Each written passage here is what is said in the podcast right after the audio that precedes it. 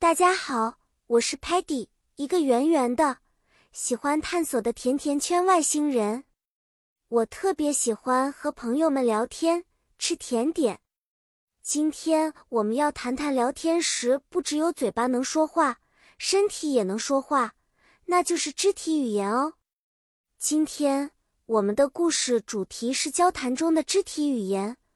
我们会了解身体的动作是怎样帮助我们更好的交流的。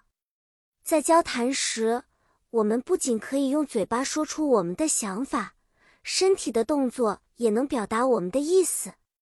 比如，微笑和点头通常意味着喜悦和同意，而叉着腰可能表示我们生气或不耐烦了。小朋友们要记得。我们的肢体语言对于和别人交流来说非常重要哦。比如，当 Sparky 努力解决问题时，如果他点头表示 Sparky gets it，那意味着他明白了；而如果 Sparky 摇头说 No，Sparky doesn't understand，那就表示他没明白。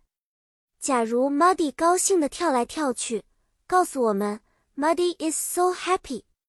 他的肢体动作让我们知道他真的很高兴。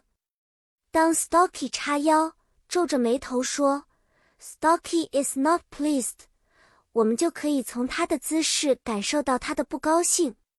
Tellerman 由于总是静静的观察，我们可能看到他的摄像头眼睛会转动。这时，Tellerman 可能正试图告诉我们：“Tellerman is looking for something interesting。”好啦，小朋友们，今天我们学习了如何通过肢体语言来表达我们的情感和想法。下次当你和朋友交谈时，也可以留意一下你的手势和表情哦。